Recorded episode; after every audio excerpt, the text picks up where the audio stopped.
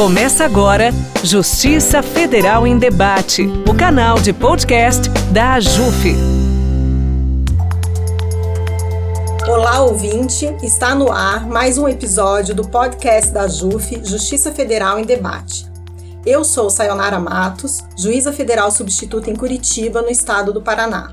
Vamos dar continuidade à série de entrevistas promovida pela Comissão AJUF Mulheres, que debate questões relacionadas à busca por igualdade de gênero e representatividade. Neste episódio, falaremos sobre crimes de ódio.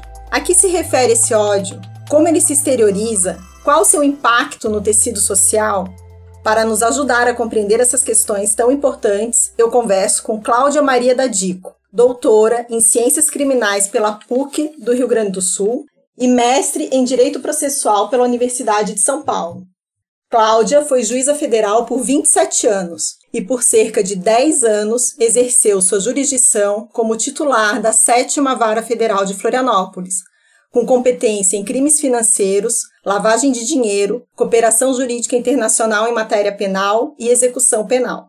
Atualmente, Cláudia Maria Dadico é diretora do Departamento de Mediação e Conciliação de Conflitos Agrários no Ministério do Desenvolvimento Agrário e Agricultura Familiar. Ela é autora do livro Crimes de Ódio Diálogos entre a Filosofia Política e o Direito, que é fruto de sua pesquisa de doutorado. E como bem definiu o desembargador federal do TRF da Quarta Região e membro da Comissão Anjuf Mulheres, Roger Halp Hills, que escreveu o prefácio do livro da nossa entrevistada, Cláudia é daquelas pessoas que devem falar de igualdade, justiça e solidariedade e que, para nossa sorte, disso não se absteve. E é com ela que vamos falar sobre a complexidade dos crimes e dos discursos de ódio, sobre sua relação com a formação do Estado moderno e sua conexão com os dias atuais. Cláudia, seja muito bem-vinda. É uma honra e uma alegria tê-la conosco no podcast da Comissão Ajuf Mulheres. É uma grande honra atender aqui ao convite da Comissão Ajuf Mulheres, da Ajuf, e estar aqui conversando aqui com a doutora Sayonara sobre esse tema.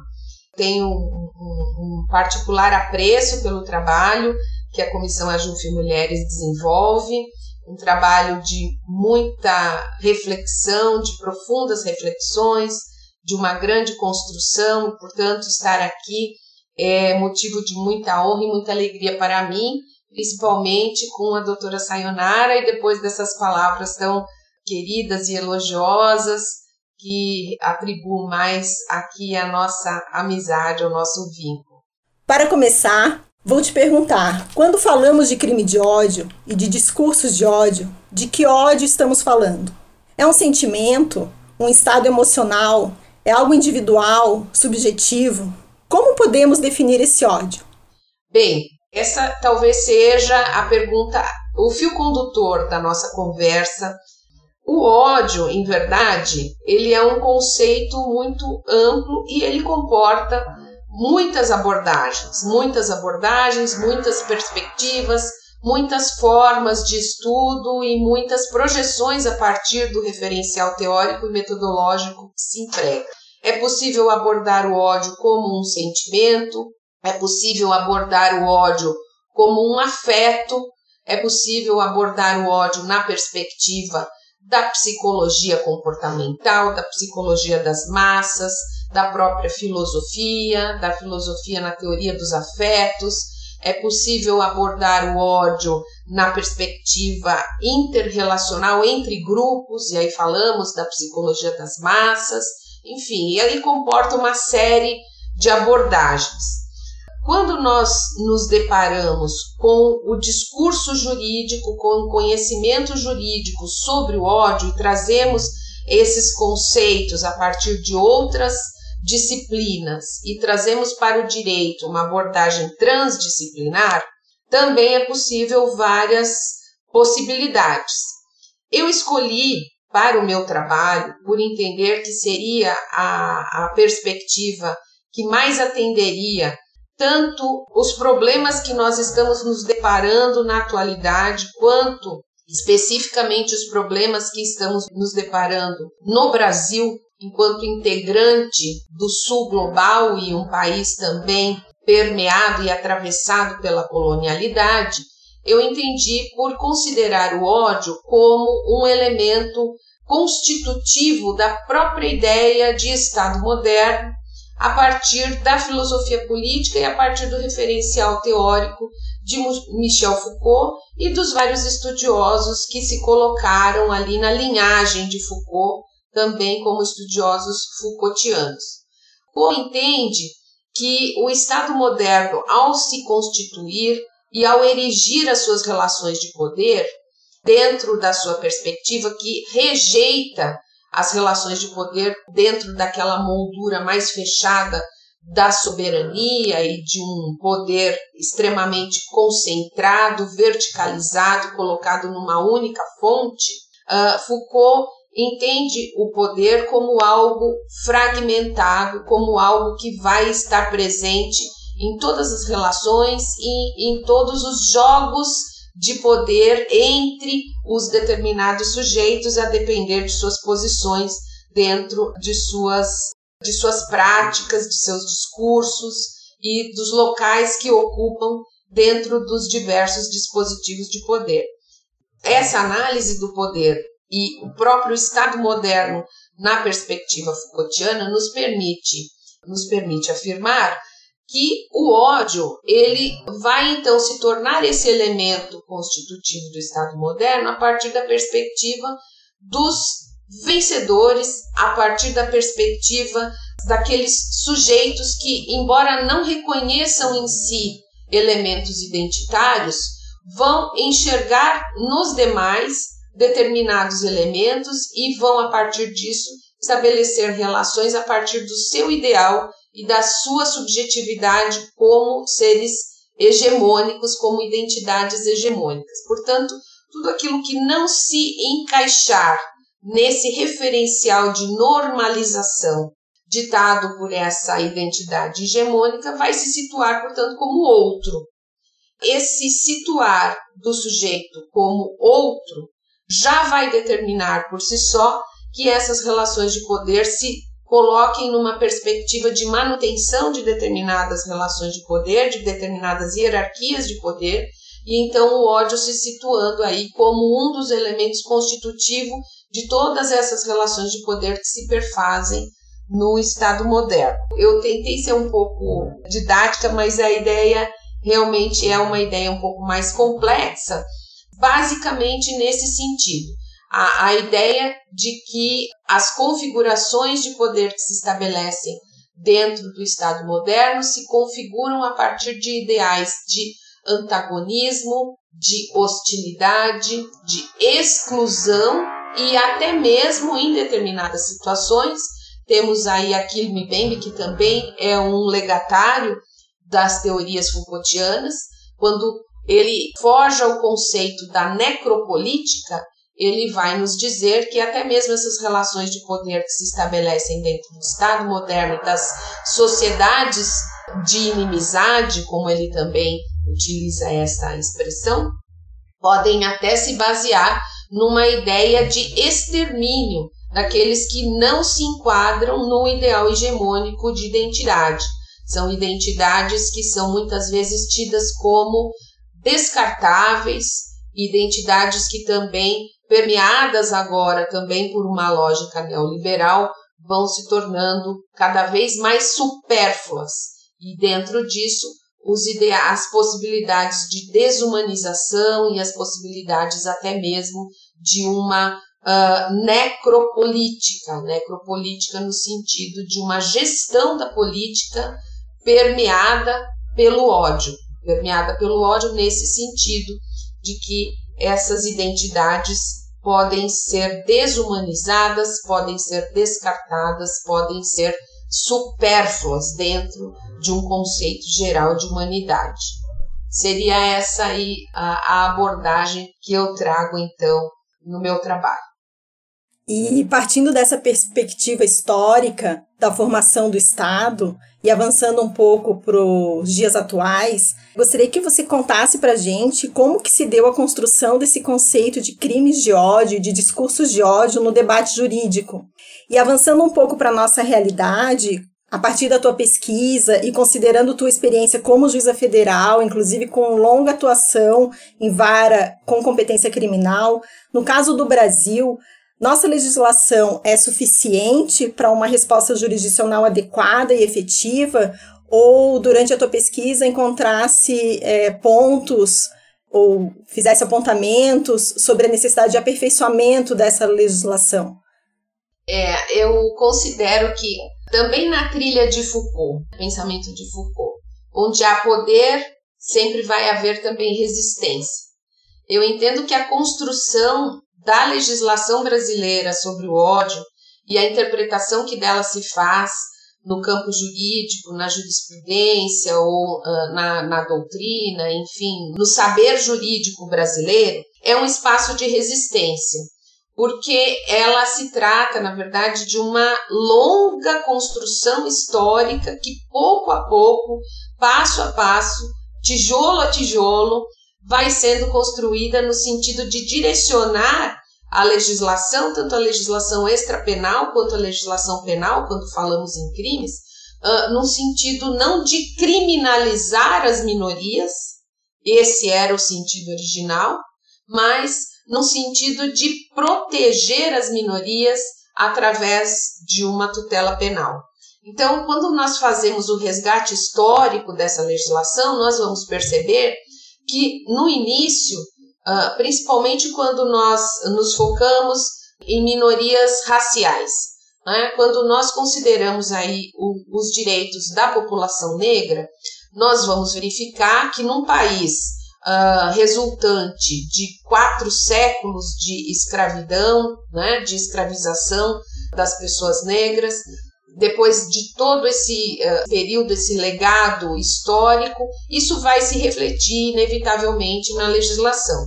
Então, nós vamos ter num primeiro período uma legislação penal que vai exatamente criminalizar determinadas determinados padrões culturais dessas minorias historicamente discriminadas, como com a construção de tipos penais que vão exatamente atuar como controle social de suas manifestações culturais, de suas manifestações sociais. Quando as minorias escravizadas são retiradas da situação de escravização, é óbvio que a forma como o Estado brasileiro fez, não o fez uh, logo engajando essas pessoas em postos de trabalho ou dotando essas pessoas de opções para que pudessem se ocupar logo em seguida. Elas foram simplesmente jogadas à própria sorte. E assim que jogadas à própria sorte, foram objeto da criminalização, por exemplo, de condutas associadas à vadiagem. Condutas associadas, por exemplo, aos jogos de capoeira. Condutas associadas à criminalização, por exemplo, do exercício das religiões de matriz africana. Então, num primeiro momento, nós vamos ter a legislação penal voltada exatamente para a criminalização dessas minorias em bases não apenas discriminatórias, mas em bases até mesmo contaminadas e ditadas e constituídas pela ideia do ódio, né? da exclusão, da inadequação, da depreciação dessas minorias. Isso vai sendo revertido ao longo dos anos e com muita dificuldade. Então, nós vamos ter ali, né, mais ou menos nas décadas de 40 e 50, quando estava se debatendo, por exemplo, a Constituinte de 46, já uma necessidade de alguma legislação protetiva ou até mesmo um reclamo por parte dos movimentos sociais negros no sentido de haver uma legislação criminalizadora da, do racismo.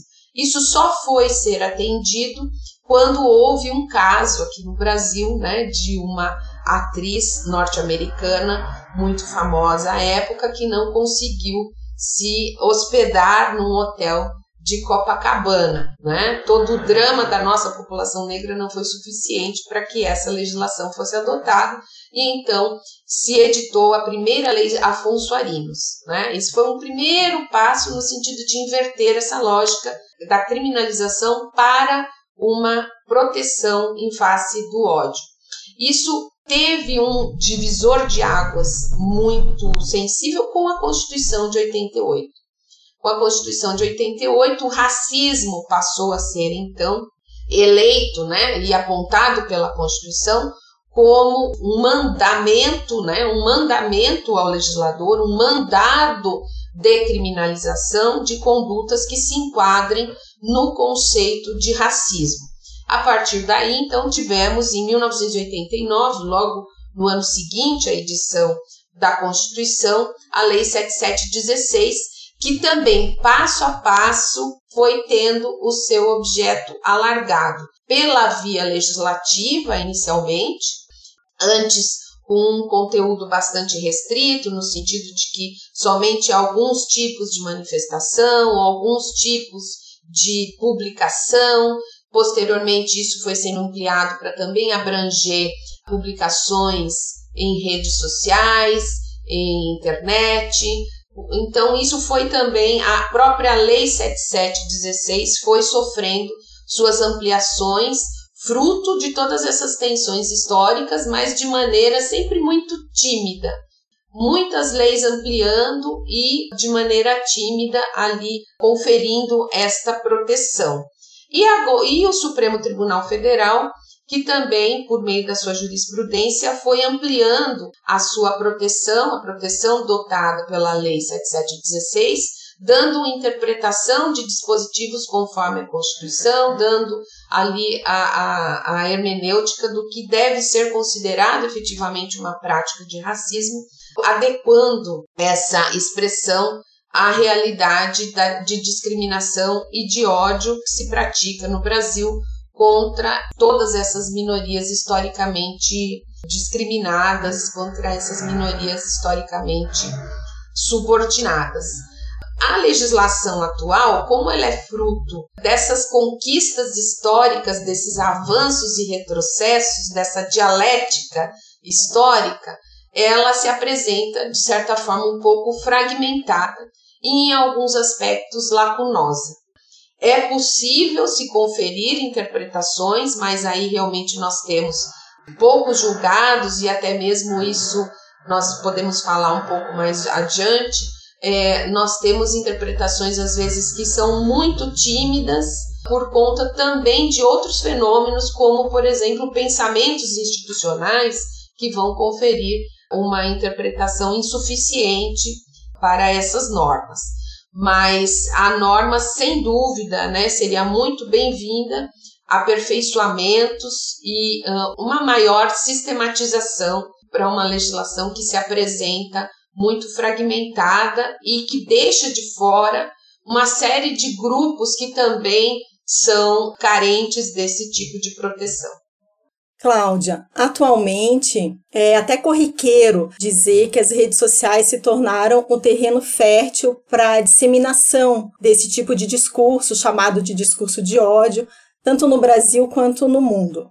Uma pesquisa elaborada pela antropóloga Adriana Dias mostrou que no Brasil, entre os anos recentes de 2019 e 2020, os grupos extremistas cresceram cerca de 270%.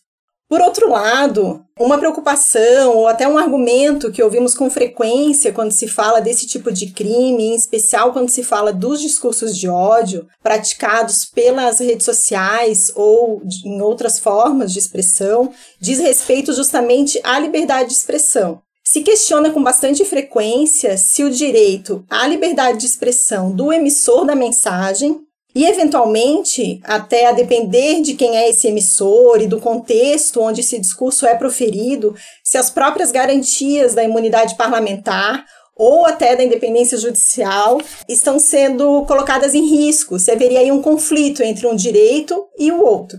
Existe realmente esse conflito? Como é possível, na prática, entender e diferenciar uma situação da outra? De acordo com a tua pesquisa, no decorrer desses anos todos que vens estudando o tema, como podemos identificar o discurso de ódio? Quais são suas características essenciais? Existem balizas, parâmetros que podem nos ajudar nessa tarefa? É, inicialmente, Sayonara, você mencionou a Adriana Dias, é impossível aqui a gente iniciar essa resposta sem render uma homenagem à Adriana Dias, recentemente falecida. Adriana Dias foi uma guerreira, né? Foi uma pioneira e foi talvez a maior estudiosa do Brasil no monitoramento do discurso extremista e no monitoramento da própria atividade de grupos neonazistas e células extremistas no Brasil. Adriana, que ela própria né, professava a religião, a religião judaica, ela própria que era portadora de doenças raras, ela própria que também era uma pessoa que sofreu durante a sua vida, a sua breve vida, muitas discriminações cruzadas, muitas discriminações interseccionadas e que deixou um legado que merece ser exaltado aqui uh, nessa oportunidade.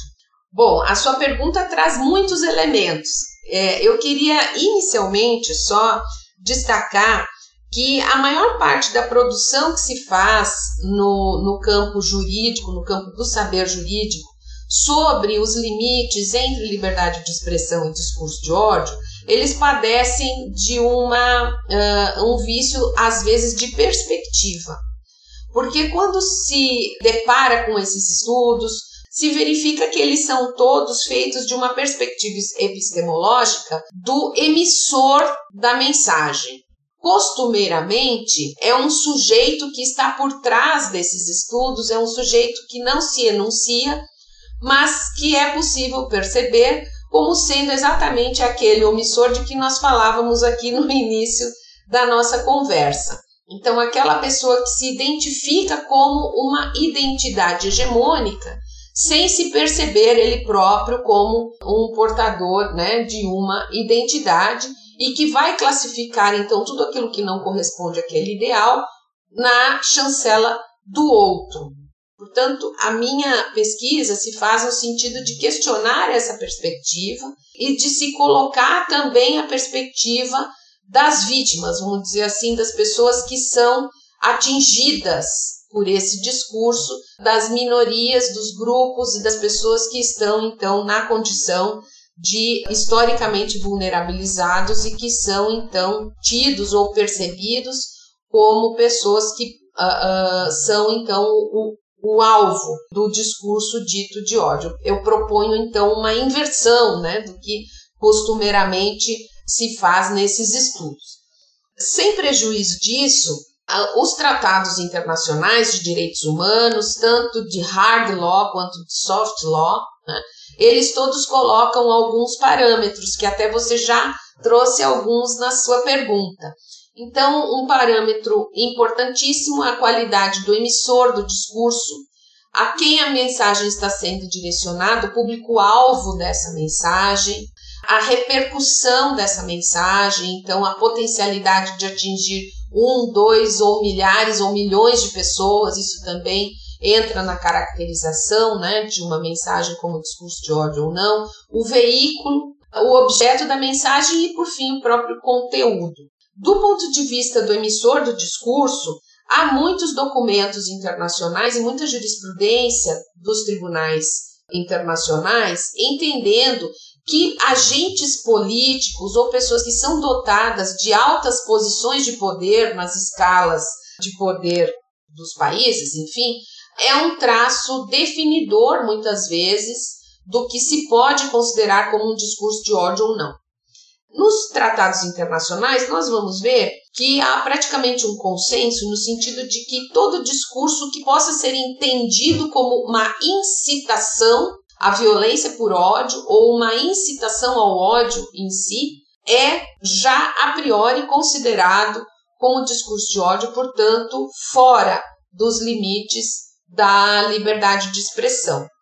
Quando nós temos um emissor do discurso que está nesta posição, essa alta posição de poder dentro das hierarquias de poder de um determinado estado ou de uma determinada situação, essa própria qualidade já vai tornar aquele discurso por si só, pela qualidade desse emissor poderoso, um discurso de incitação, ainda que haja dúvidas em relação à, mensagem em si, ao conteúdo da mensagem.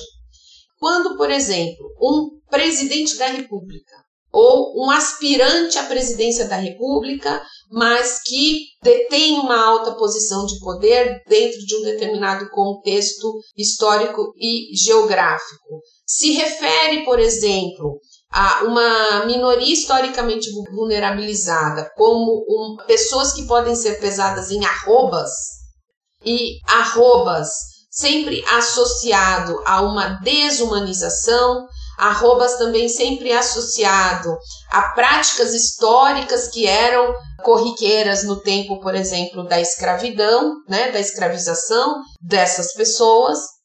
Ainda que isso literalmente, na sua expressão literal, não possa ser considerado um discurso de incitação à violência ou a incitação ao ódio, pela qualidade do emissor, as cortes internacionais entendem que esse discurso pode ser considerado, sim, como uma incitação, como um estímulo à violência contra esses determinados grupos. Existem também muitos consensos no sentido de se entender como discurso de ódio algumas manifestações discursivas específicas. Então, por exemplo, discursos de negação. Então, discursos negacionistas do Holocausto, discursos negacionistas de genocídios, esses são tidos já pelo seu próprio conteúdo como discursos de ódio. E isso nós temos copiosa jurisprudência no Tribunal Europeu de Direitos Humanos, também aqui na Corte Internacional de Direitos Humanos, na Corte Interamericana de Direitos Humanos. Então, esse é um consenso e mesmo legislações que criminalizaram esse tipo de manifestação discursiva foram tidas por esses tribunais internacionais como legislações constitucionais e em, em consonância com os tratados internacionais, portanto, legislações que não padecem aí, né, de nenhum tipo de vício ou de ofensa a uma pretensa liberdade de expressão.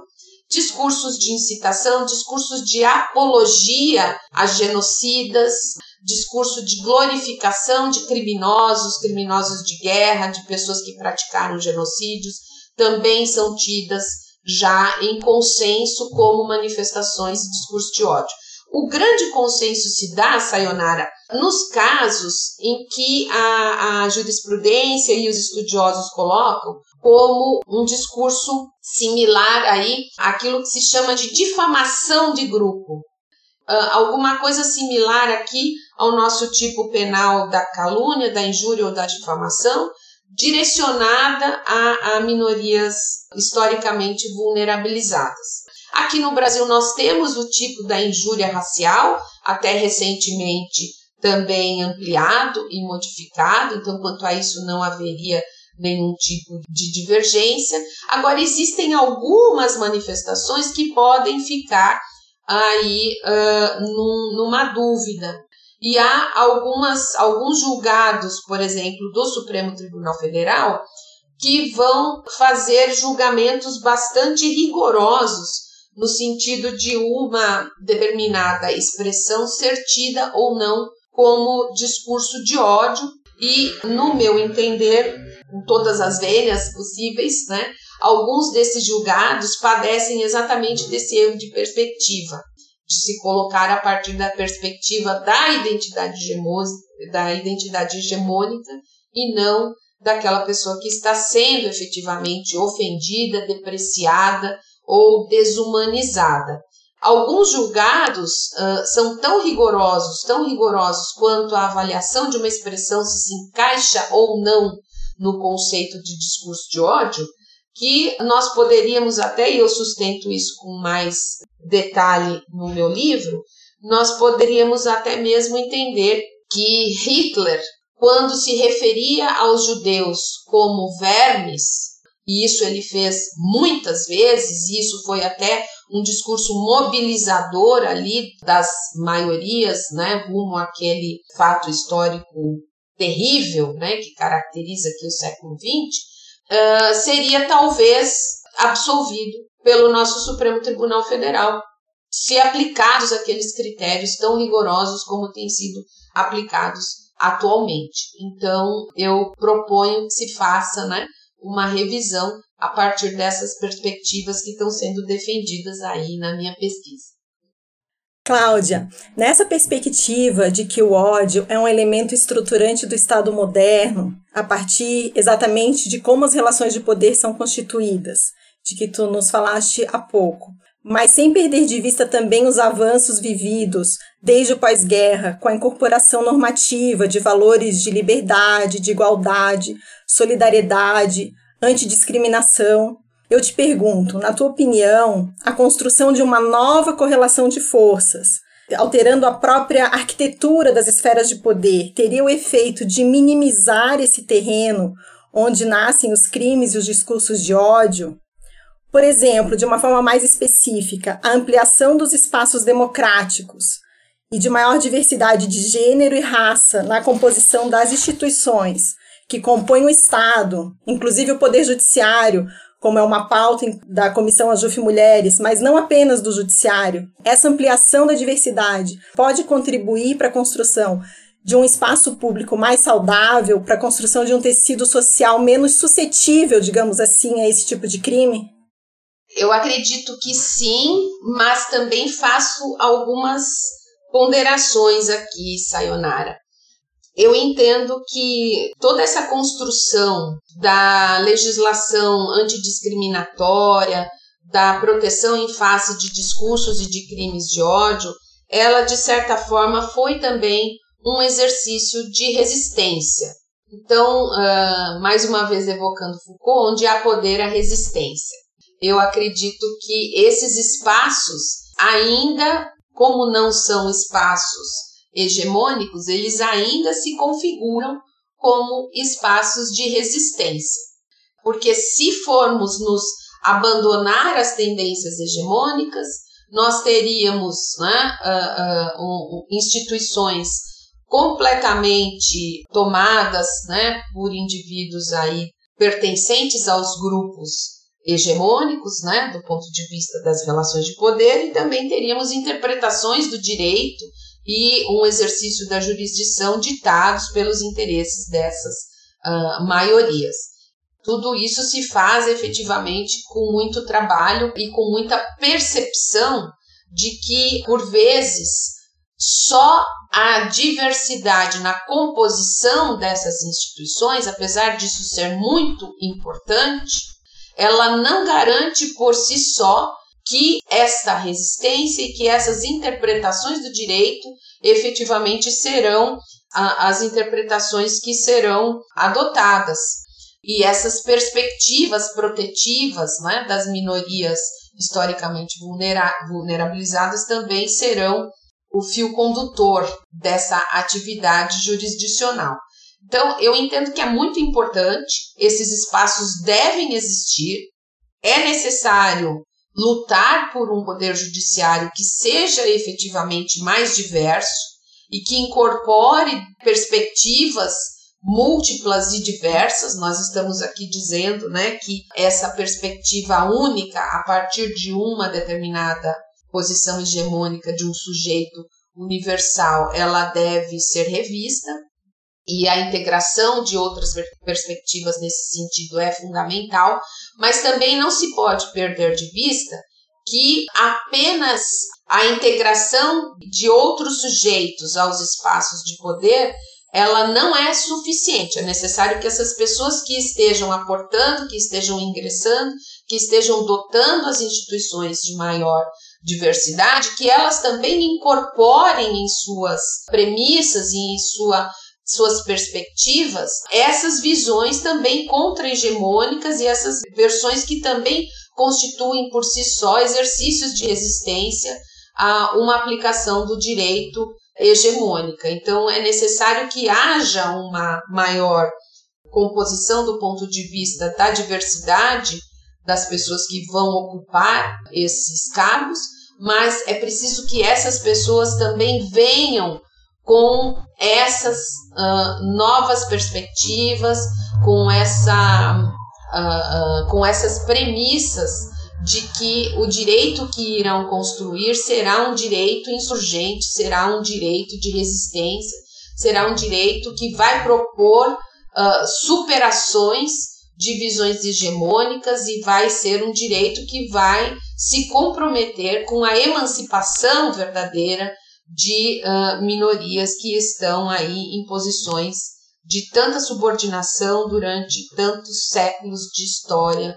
no Brasil e no sul global. Né? Então, eu entendo que é necessária essa diversificação das, uh, das composições, mas isso por si só não basta. É preciso que essas pessoas também venham dotadas daquilo que o, o Silvio Almeida, nosso ministro, chama de representatividade substancial. Uh, senão, nada vai mudar e é urgente a mudança. Seguindo nessa linha, então, dessa necessidade de ampliação da diversidade e também de que essa diversidade seja qualificada, vamos dizer assim, qual o papel das instituições, em especial do Poder Judiciário? Instrumentos como é, a criação recente do Fórum Nacional do Poder Judiciário para a Equidade Racial, e também do protocolo para julgamento com perspectiva de gênero, são objetos de resolução do CNJ, as resoluções 490 e 492, assim como a realização de cursos de capacitação, né, como os realizados pela Infam. Na tua opinião, são iniciativas importantes que podem contribuir para essa alteração da arquitetura na forma como o poder constituído é construído? Sem dúvida, são iniciativas muito importantes tanto o Fórum pela Equidade Racial quanto o protocolo, agora recentemente incorporado como uma resolução e não mais como uma recomendação, portanto dotado aí de maior força cogente na sua aplicação, são sem dúvida construções muito importantes e que também representam aí um passo a passo, né, que vem sendo construído coletivamente. Nesse ponto de vista, meus elogios mais uma vez à Comissão Ajuf Mulheres, né, por seu protagonismo nessa construção e também o Encontro Nacional de Juízes Negros, o Enajum, que também tem tido um papel bastante destacado nessas reformulações e nessas construções. Há muito por fazer, né, Sayonara? Muito por fazer ainda. E é preciso que o Poder Judiciário tenha efetivamente um compromisso, não só de rever as suas práticas institucionais à luz desses documentos que estão sendo construídos, mas também à luz dos parâmetros e dos tratados internacionais, um compromisso efetivo com o controle de convencionalidade, que também é uma recomendação do CNJ, e também uma, um compromisso efetivo nas formas de ingresso nós já temos aí ações afirmativas, uma política de cotas nos concursos das carreiras jurídicas, mas essas políticas precisam ser aprimoradas. Se elas forem aplicadas nos percentuais e da forma como estão previstas hoje, nós só vamos ter efetivamente uma mudança na composição do Poder Judiciário num período de tempo muito grande que talvez a nossa geração não veja. Isso precisa ser acelerado. É preciso um compromisso com a aceleração da diversidade nessa perspectiva substancial que tenho trazido, né? Nas nossas instituições todas do sistema de justiça, não apenas na magistratura. É preciso que esses compromissos e que essas ações sejam objeto de preocupação e de construções diárias. E aquelas pessoas que estão já hoje exercendo os seus cargos, né? Eu já estou na qualidade agora de juiz aposentada. É, é preciso um compromisso de não apenas, como se diz, né? Não apenas não ser racista ou não ser machista ou não ser homofóbico, não ser, é preciso se colocar na perspectiva antirracista. Quer dizer que todos nós que estão hoje exercendo seus cargos aí estão em função daquilo que nós chamamos de privilégio branco. Nós estamos porque nós tivemos posições de privilégio e nós usamos, usufruímos dessas posições de privilégio para chegar onde estamos. Né? Isso é errado? Isso não é errado, porque fizemos tudo dentro de um quadro de licitude, vamos dizer assim. Mas porque estruturalmente nós fomos levados a essas posições exatamente porque existe um quadro estrutural que propicia que determinadas pessoas tenham muito mais facilidades e muito menos obstáculos para chegar às posições de poder. Então é necessário que se coloque essa nossa posição de privilégio em favor da luta antirracista, em favor da luta anti-misógina, anti-homofóbica, anti-cisgênero, no sentido de realmente se colocar com um compromisso de dioturnamente, cotidianamente, se autoexaminar quanto à aplicação do direito, quanto às suas práticas cotidianas, mas também do ponto de vista da conformação das instituições, uh, no sentido de trabalhar e de construir condições para que outras pessoas e outros atores também possam estar presentes e assumir as nossas posições num futuro muito breve. Né? Eu gostaria muito, assim, por exemplo, estamos falando agora de uma vaga no Supremo Tribunal Federal que está para se abrir. Seria uma grande alegria que nós pudéssemos ter finalmente uma ministra negra mas não apenas uma ministra negra, uma ministra negra comprometida efetivamente com os direitos das populações vulnerabilizadas, daqueles que são estão sempre à margem, na periferia dos direitos. Esse seria um compromisso para essa nossa ministra negra, que nós gostaríamos muito que um dia nós pudéssemos ver ali né, nos julgamentos do Supremo Tribunal Federal integrando aquela corte. Então, é, esse seria realmente um fato a se comemorar e a se celebrar na luta por um poder judiciário mais diverso. O nosso bate-papo vai ficando por aqui. Cláudia, em nome da Comissão Ajuf Mulheres, agradeço tua disponibilidade de estar aqui conosco e a tua generosidade em compartilhar teu conhecimento. Muito obrigada. Eu é que agradeço a oportunidade de estar aqui para essa conversa tão boa contigo, Sayonara. Muito obrigada, obrigada também à JUF e um abraço todo especial a todas as integrantes da Comissão AJUF Mulheres. E muito obrigada a você, ouvinte, associado e associada que ficou conosco até aqui. Lembrando que todos os episódios do quadro Mulheres em Debate podem ser ouvidos aqui na sua plataforma e também estão disponíveis no site da JUF, www.ajuf.org.br. Obrigada e até a próxima. Você ouviu Justiça Federal em Debate, o canal de podcast da AJUF.